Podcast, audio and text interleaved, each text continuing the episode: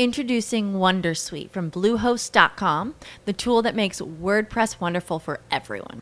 Website creation is hard, but now with Bluehost, you can answer a few simple questions about your business and goals, and the Wondersuite tools will automatically lay out your WordPress website or store in minutes. Seriously. From there, you can customize your design, pick your brand colors, and add blocks. No custom theme or coding required. You'll get content suggestions that you can keep or revise, and with Yoast SEO built in, we automatically help you get found in search engines. From step by step guidance to suggested plugins to an AI powered help bot. Our built in tools make WordPress wonderful for everyone. Maybe that's why Bluehost has been recommended by WordPress.org since 2005. Whether you're a beginner or a pro, you can join over 2 million Bluehost users. Go to bluehost.com slash Wondersuite. That's bluehost.com slash Wondersuite. Judy was boring. Hello. Then Judy discovered ChumbaCasino.com. It's my little escape. Now Judy's the life of the party. Oh, baby, Mama's bringing home the bacon. Whoa, take it easy, Judy. The Chumba life is for everybody. So go to ChumbaCasino.com and play over 100 casino style games. Join today and play for free for your chance to redeem some serious prizes. ChumbaCasino.com. No purchase necessary. Void where prohibited by law. 18 plus terms and conditions apply. See website for details.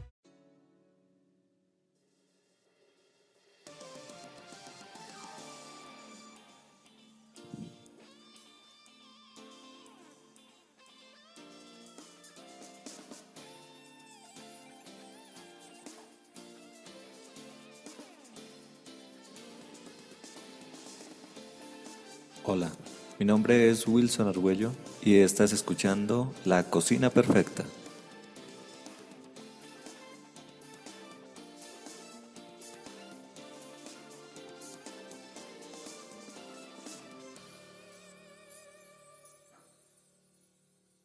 Hoy les traigo dos temas. Uno principal donde voy a hablar sobre las frases y expresiones que utilizamos en Colombia y que están relacionadas con los alimentos y vienen bien a este podcast, La Cocina Perfecta.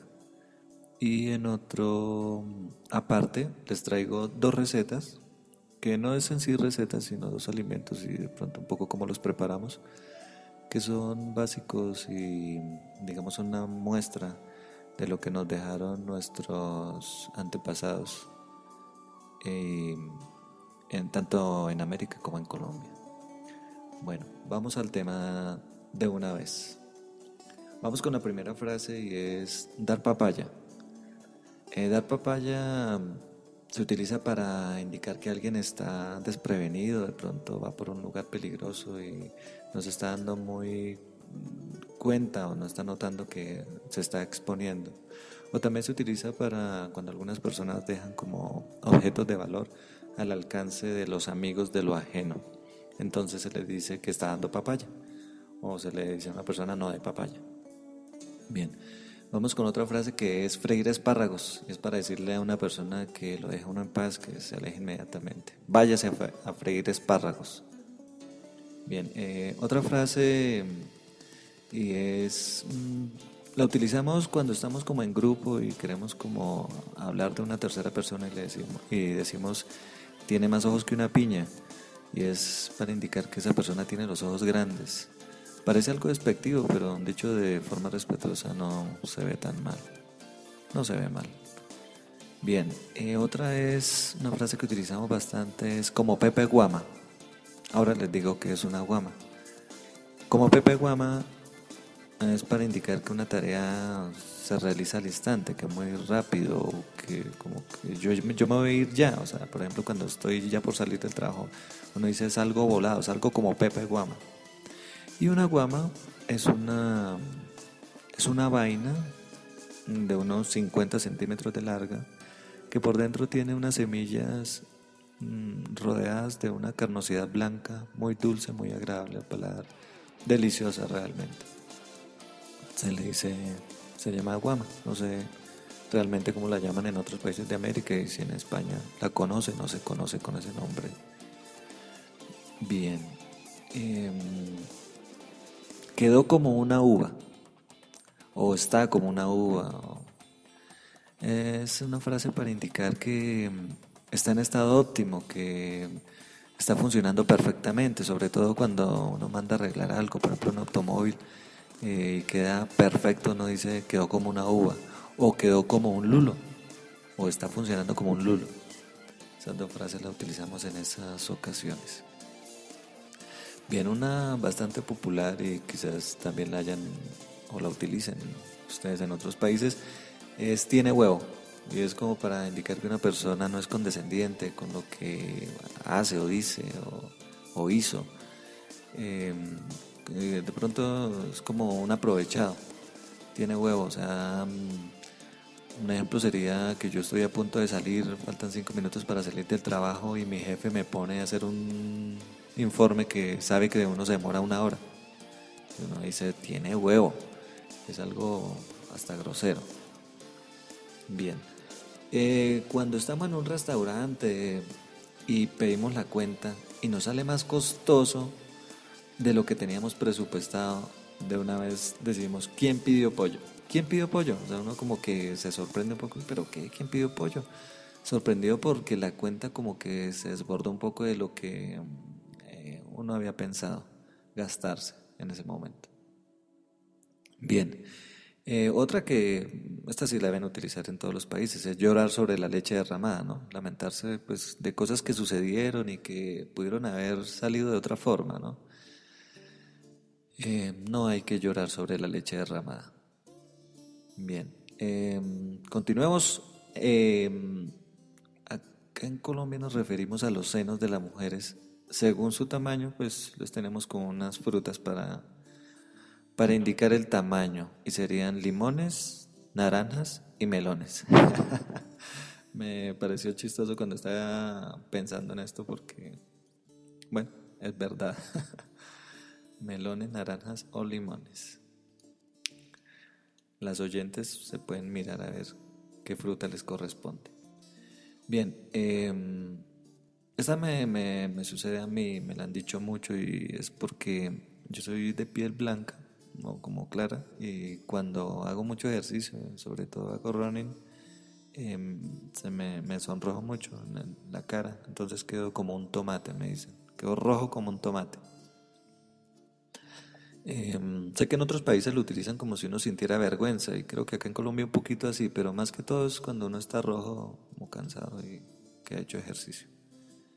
Hay una, una palabra que me gusta mucho y es naranjas y se utiliza para decir nada o no. Mm, por ejemplo, yo le pregunto a mi compañero, ¿ya pagaron? Él me dice naranjas. Nada que han pagado. O le puedo decir que conseguiste el trabajo al que te presentaste. Naranjas. Nada, que no.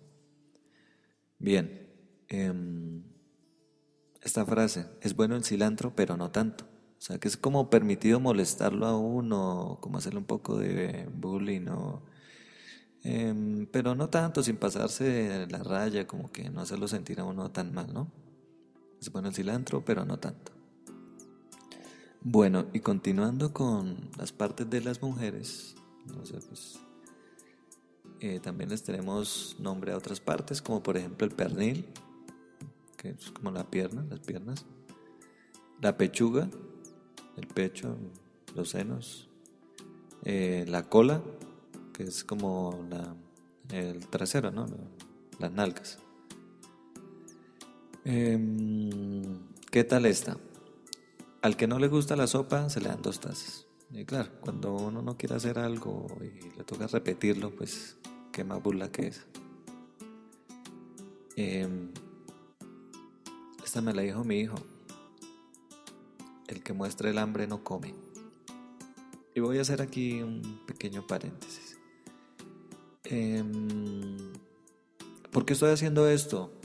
Porque estoy haciendo un programa para La Cocina Perfecta, que es un podcast de Manuel Mendaña, un chef y propietario de un restaurante que realiza un podcast muy chévere, indicándonos cómo lleva él su restaurante, cómo cómo lo vives. Son ya grabados como unos 15 capítulos donde nos dice términos, cómo maneja el restaurante, cómo compra las cosas, cómo atiende, qué es lo que se hace detrás de bambalina mientras uno está sentado en la mesa esperando que le traigan los platos o las bebidas. Eh, ¿Cómo es el funcionamiento general de un restaurante? Y, eh, unos tips, unos trucos. Eh, yo he aprendido mucho realmente. Me, encantó este, este, este, podcast. ¿Y por qué lo estoy haciendo? Porque los podcasters latinoamericanos nos reunimos para hacer un intercambio que consiste en que yo hago el podcast de otro podcaster, como en este caso. Ese podcaster hace el podcast de otro y ese otro de otro y así la cadena hasta que alguien hará el mío. Y pues esto permite unirnos, sobre todo pues los de habla hispana, ¿no? Que somos toda Latinoamérica y España. Eh, y es muy chévere, en este caso a mí me toca hacer uno español, entonces estoy tratando de hacerle como pues un homenaje, sacando todas estas frases utilizando términos culinarios o de frutas o de alimentos. Y bien, esa era como el paréntesis que les quería hacer, sobre todo a quienes no son habituales consumidores de podcasting, para que vean por qué estoy haciendo, realizando esto. Em, y esta es la forma en que Manuel graba su podcast. me envió su música, eh, es muy pausado, muy... Es muy creíble, que es lo que más me gusta de este podcast. O sea, se nota que lo que dice, lo dice con sinceridad y uno cree que es así. Él dice, mira, yo preparo los alimentos de esta forma y uno lo cree. Y me ha hecho pensar que de ahora en adelante, cuando vaya a un restaurante voy a pensar que allá detrás hay un Manuel Mendaña atendiéndome, haciendo, preparando mis alimentos para hacer que yo me sienta muy bien. Y pues comer no es solo llenar el estómago, sino pasar un buen rato con personas que por lo general uno estima mucho, ¿no? Casi uno nunca va a comer solo. Bueno, quiero dejar hasta acá el paréntesis y continuar. Bien, em, el que muestra el hambre no come. Pues sí, el que mantiene, eh, se mantiene pendiente, mantiene como en vilo por algo y está como tan preocupado y afanado porque le salga, finalmente de pronto no obtiene lo que, lo que esperaba, ¿no? Por cualquier circunstancia. Bien, em, acá utilizamos esta frase, va a salir más caro el caldo que los huevos, o me salió más caro el caldo que los huevos, para indicar que como que entre dos cosas me salió más costoso lo que yo pensé o que esperaba que valiera menos. Entonces, sí, me salió más caro el caldo que los huevos. Bueno, em, cuando alguien está malhumorado, em, de mal genio por cualquier circunstancia, y uno le dice, ¿tomaste sopa de alacranes? Como que peor se, se, vuelve, mejor como que salir corriendo. Ahí mismo e, e, esa persona le puede decir a uno, vayas a freír espárragos. sí, porque ¿tomaste sopa de alacranes? Esa me la dijo mi esposa. Bien, de pronto va a ser un segundo paréntesis, si ustedes me lo disculparan. Eh, ¿Cómo hice esto? Yo dije, ¿qué voy a hacer? ¿Cómo hago este episodio? Y pensé muchas alternativas. Pensé hacer como si yo fuera, como grabar un podcast si yo fuera un consumidor del restaurante. Em, hasta que se me ocurrió esto de las frases y nos sentamos con mi esposa y mi hijo y empezamos a sacar frases, frases. Hasta que mi hijo, pues que tiene 11 años, ya un poco aburrido de las frases, me dijo, ¿sabes qué? Mejor buscarla en internet que allá hay más. y sí, efectivamente fui a internet y encontré como otro poco. Pero ya tenía varias y la idea surgió así fue chévere porque mi esposa me medida que decía las frases y mi hijo y yo pues íbamos rodeando de eh, cómo explicarla, ¿no? Y fue un ejercicio chévere también en familia para... Ellos saben que yo hago podcasting y me apoyan mucho. Bueno, ya segundo paréntesis lo cierro y continúo. Vamos eh, con esta frase de chorizo. Es tan utilizada que ahora decimos de chori, de chori, vamos de chori, de chorizo y ahora explico lo que es un chorizo. O bueno, mejor primero lo que es un chorizo. que debe ser lo mismo en muchas partes. Es como un embutido eh, con, eh, como con separaciones eh, entre, como entre cada unidad. Es por lo general separado como por un nudito hecho con una cabulla, con un, bueno, una cabulla se le dice acá, o con una cuerda. Se le van haciendo como separaciones, ¿no? A, un embutido que por lo general es de carnes, carnes. Mm, hay, muchas clases de chorizos. Entonces acá se le dice que de chorizo para decir que una tarea se realiza toda de una vez. Que por lo general esta tarea yo pensaba hacerla como por etapas o por intervalos, pero decidimos realizarla de una vez. Por ejemplo, estoy haciendo un trabajo esta noche y con un amigo y mañana y queremos descansar y mañana terminarlo y de pronto él me dice, no, hagámoslo de chorizo. O sea, no, sigamos de largo hasta que terminemos. Bien. Eh, una muy popular que ustedes la deben conocer y es pan comido, que es algo fácil de hacer, de lograr, de realizar. Eso es pan comido. O acá también se utiliza papita para el loro. Papita para el loro. Papita para el loro. Eso es fácil. Otra frase. Miren esta. Carne de cañón se utiliza para, como para, es como utilizar a alguien para realizar una tarea difícil y que por lo general no sabe que va a fracasar, ¿no? No lo utiliza, por ejemplo, en el trabajo para eh, ponerle tareas a los recién, a los novatos. Y entonces uno los coge de carne de cañón, como de, ponga ahí el pecho, aguante. Bien. Em, Esta, esta es la, más rara que me pareció porque es la que más tiene acepciones, tiene más, más frases. Y es cuando algo no es importante o es de poca relevancia. Uno dice, me importa un pepino, o me importa un pimiento, o me importa un rábano, o me importa un comino. Increíble. Pepino, pimiento, rábano y comino. Bien. De hecho, pues yo la tenía con, con me importa un pepino y me importa un comino y encontré las otras dos en internet con rábano y pimiento. Y esas las utilizamos acá también. Em, estar como un fideo o estar en los huesos para referirnos a una persona de contextura delgada y que no esperaba que estuviera más repuestica, ¿no? que tuviera más carne, más cuerpo. Em, no pedirle perras al olmo no esperar cosas que, uno incluso de antemano sabe que no era posible obtener o realizar. No le pidan peras al olmo. Em, miren que la papa, la patata, nosotros en Colombia decimos papa. Acá nadie dice patata. Patata en otros países. Acá decimos papa. Y está la papa caliente, que ustedes la conocen como patata caliente. Y es un asunto del que nadie se quiere encargar, que es muy engorroso, muy dispendioso. Eh, todo el mundo le saca el cuerpo y nadie lo quiere realizar. Es una papa caliente. Y listo, vamos a esta otra. Piel de gallina. Piel de gallina es em, esa piel que se nos hace cuando se nos eriza la piel, cuando tenemos frío o miedo o de pronto no sé, como que los enamorados también les da eso. Se les pone esa piel de gallina o piel arrozuda también, para utilizar otro término culinario. Bien, em, de carne y hueso, para recalcar que uno tiene sentimientos, uno es de carne y hueso. O en un contexto diferente, cuando uno se encuentra una persona de cuerpo presente, ¿no?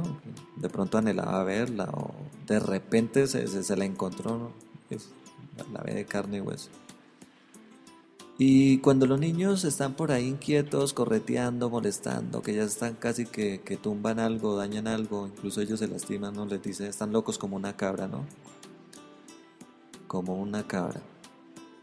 Y esta es bastante popular aquí en Colombia. Ni chicha ni limonada. Ni chicha ni limonada es una persona que es indecisa, que no ha tomado partido, que no se ha decidido, que no, no, está en una encrucijada. Y ni chicha ni limonada me da pie para entrar a la primera, no es fórmula, no les dije que iba a traer una fórmula, sino una, una bebida, la chicha. La chicha es popular en toda América, es de la época prehispánica, o sea, es de, nuestros nativos. Y la chicha es una bebida, es una bebida fermentada. Eh, justamente no, es destilada, eso lo aprendí justamente en este podcast, es una bebida fermentada eh, a base de maíz principalmente, aunque ahora se utilizan muchísimas otras eh, alimentos para realizar, para, para prepararla. Hay arroz, eh, piña, frutas, eh, incluso con harinas de trigo y em, pero digamos como la, la, la, más original es de maíz. Es una bebida fermentada donde el maíz, voy a explicarlo un poco pues de lo que me acuerdo porque de niño veía a mi abuela hacer eh, chicha y se cogía el maíz y se cocinaba y se molía. Esa, a esa masa se le agregaba panela, que panela, bueno, se me olvidó decir que la chicha básicamente se basa en, los ingredientes son maíz y panela. La panela es un, es el sólido de la miel que se extrae de la caña del azúcar.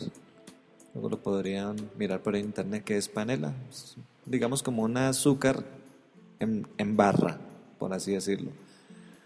No es clara, es negra, no es, no es, no es blanca. Es bien como café. Eh, entonces el maíz se muele, se le agrega eh, eh, panela o agua de panela o un melado de panela y se amasa un poco y se deja, mm, digamos, fermentar, iba a decir reposar, ¿no? Porque se va a dejar fermentar por varios días.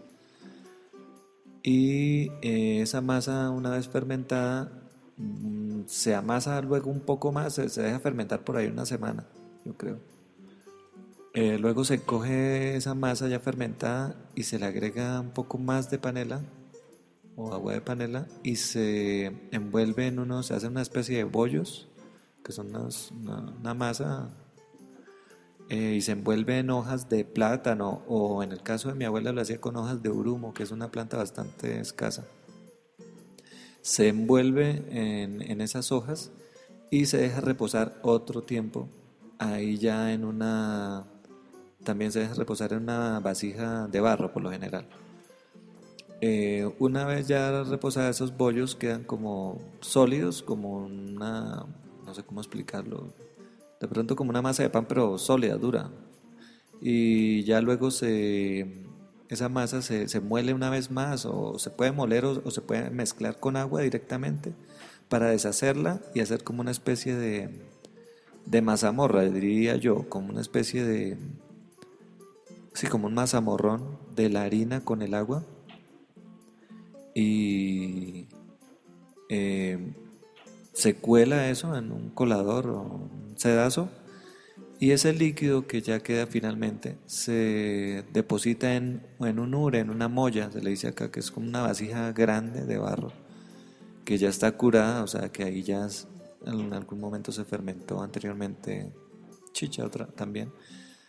Eh, y ahí ya se deja fermentar unos, diría yo, unos cuatro días. Eh, la clave está en que hay que irla revolviendo una vez esté ahí en esa molla, en ese ure. Se va revolviendo cada día y cada día se le tiene que agregar más panela. Se agrega, digamos que se puede probar como qué tal está de sabor, se le agrega cierta cantidad de panela, se revuelve y se tapa. Al otro día se hace lo mismo, al otro día lo mismo. Ya los cuatro días más o menos ya está perfecta. Es una bebida bastante fuerte, es una bebida alcohólica. Em, listo, esta era la que les traía lo de la chicha. Entonces eh, vamos a continuar de una vez también con eh, la otra fórmula que les traía o la otra alimento y es el tamal. El tamal también se da en todo América eh, cada país y dentro de cada país, cada región, casi que cada pueblo y casi que cada familia lo prepara de una forma diferente. Pero básicamente es una masa de maíz, otra vez, em, que se prepara, también es la preparación, em, se muele el maíz y ese, ese producto se, em, se mezcla con agua y se cuela y ese líquido que quedó de, de, ahí, de la, de la masa colada, se cocina a fuego lento y se le agrega mm, condimentos y grasa y se, se mantiene revolviendo hasta que tenga una consistencia sólida, un poquito sólida, cierta consistencia. Esa es la masa fundamentalmente. Luego ya esa masa se hacen como unas bolas a las cuales en el interior ya viene un poco la diferenciación, que algunas personas le agregan eh, carnes, puede ser pavo, eh, pollo, em, cualquier otra carne de, de vaca. Em, también se le puede agregar ejemplo, zanahoria, garbanzos, arvejas, frijoles, hay de diferentes clases, arroz. Entonces ya ahí es donde viene la diferenciación entre, en, toda América, yo creo que en lugar donde uno vaya, el tamal va a ser diferente. Pero lo principal es que es una masa de maíz con cosas adentro.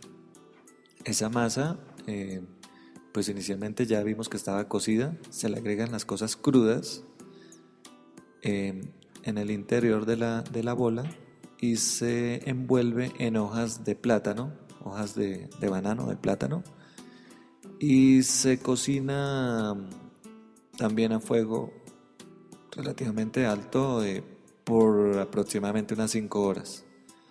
Pues por lo general como que la clave está también en la cocción, con eh, que con leña queda mucho mejor que con estufas de de gas o, eléctricas, eh, ahí ya es donde viene el toque de cada región, ¿no?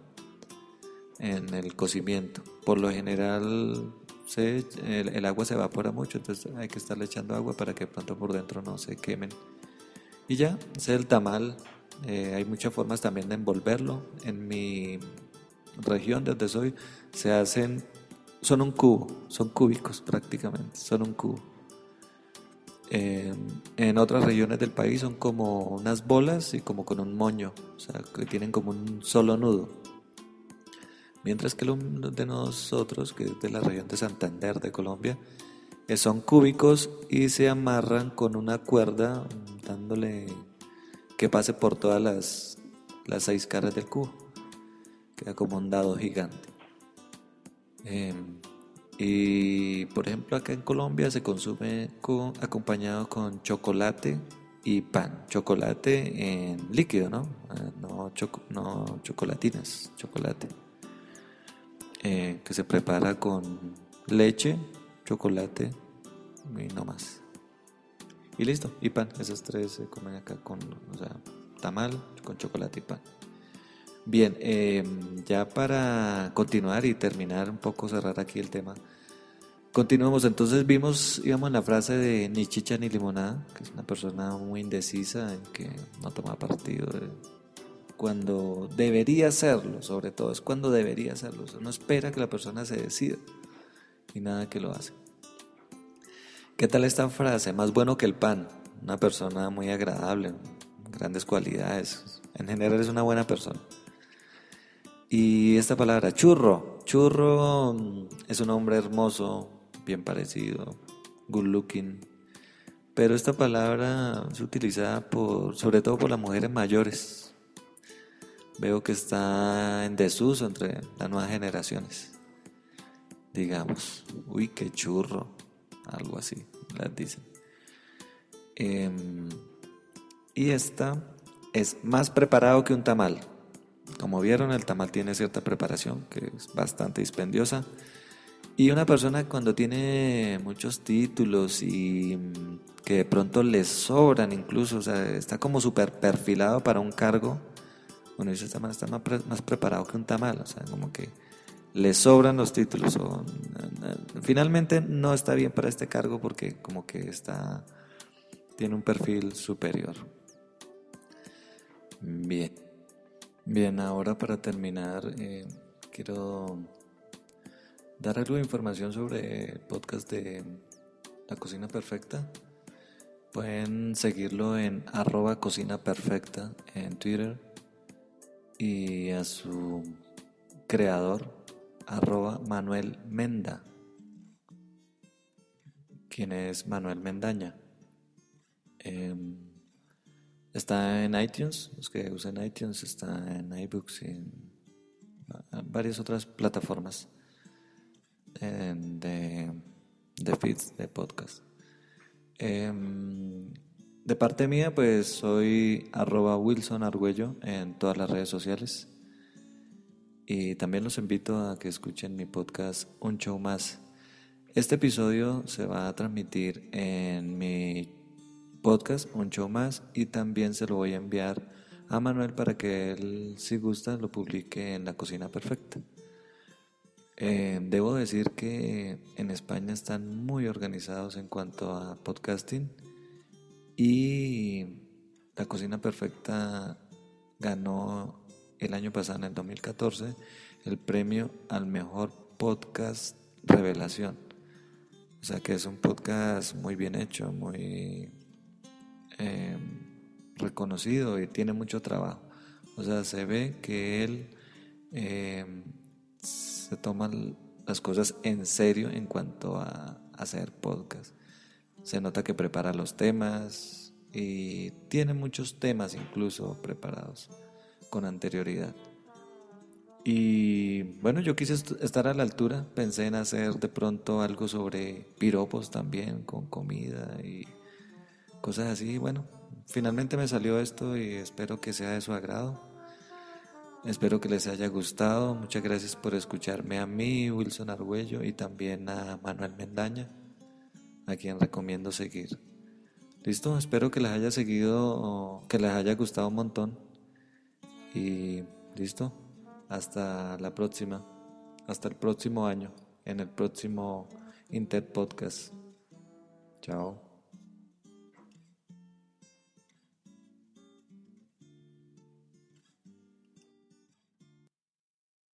With the Lucky Land slots, you can get lucky just about anywhere. This is your captain speaking. Uh, we've got clear runway and the weather's fine, but we're just going to circle up here a while and uh, get lucky.